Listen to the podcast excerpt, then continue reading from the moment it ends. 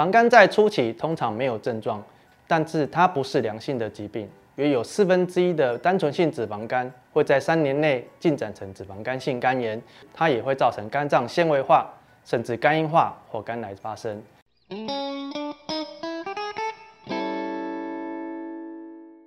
三分钟医学堂，让您更健康。我是胃肠肝胆科萧顺文医师，今天要跟大家谈的是脂肪肝。脂肪肝就是俗称的瓜包油，它是过量的脂肪堆积在我们肝脏细胞内所导致的疾病。它主要分成两大类，一类是酒精性脂肪肝，主要是长期饮酒所导致。如果已经罹患酒精性脂肪肝的民众，非常强烈建议要戒酒，避免肝脏进一步恶化。另一类则是非酒精性脂肪肝，也就是我们接下来要讨论的重点。它导致的原因，简单来说就是当我们摄取太多的热量，那这些多余没有消耗的热量会转变成三酸甘油酯，堆积在我们脂肪细胞内。那同时它也会往内脏做堆积，堆积在肝脏就会导致脂肪肝。脂肪肝在初期通常没有症状，可能只会在健康检查中发现肝指数有些微升高的状况，但是它不是良性的疾病。约有四分之一的单纯性脂肪肝会在三年内进展成脂肪肝性肝炎，同时它也会造成肝脏纤维化，甚至肝硬化或肝癌发生。同时，根据研究统计，脂肪肝也会导致心脏血管风险增加，同时罹患癌症的风险也会增加。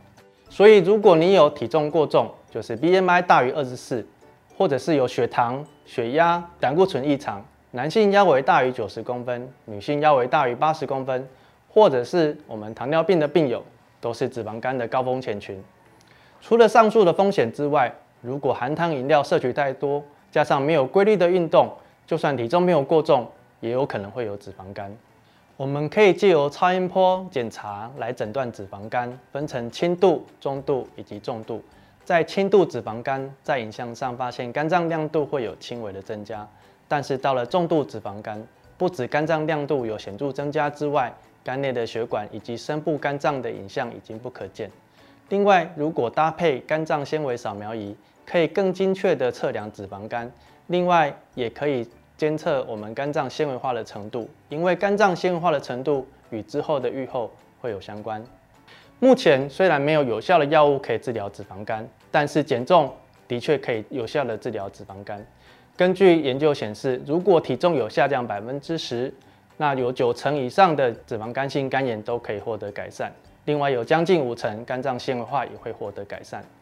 减重方法不外乎运动以及饮食控制，像是减少含糖饮料的摄取，或者是蛋糕、饼干这些精致的碳水化合物的摄取都会有帮忙。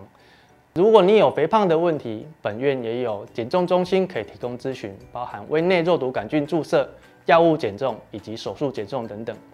以上是今天的内容。如果你有脂肪肝相关问题，或者体重过重、中管型身材、肝指数过高，都欢迎来到我的门诊来咨询。三分钟医学堂，让您更健康。欢迎按赞、订阅、分享、开启小铃铛。张基也有 Podcast，欢迎大家收听。我是肝胆胃肠科萧顺文医师，我们下次见，拜拜。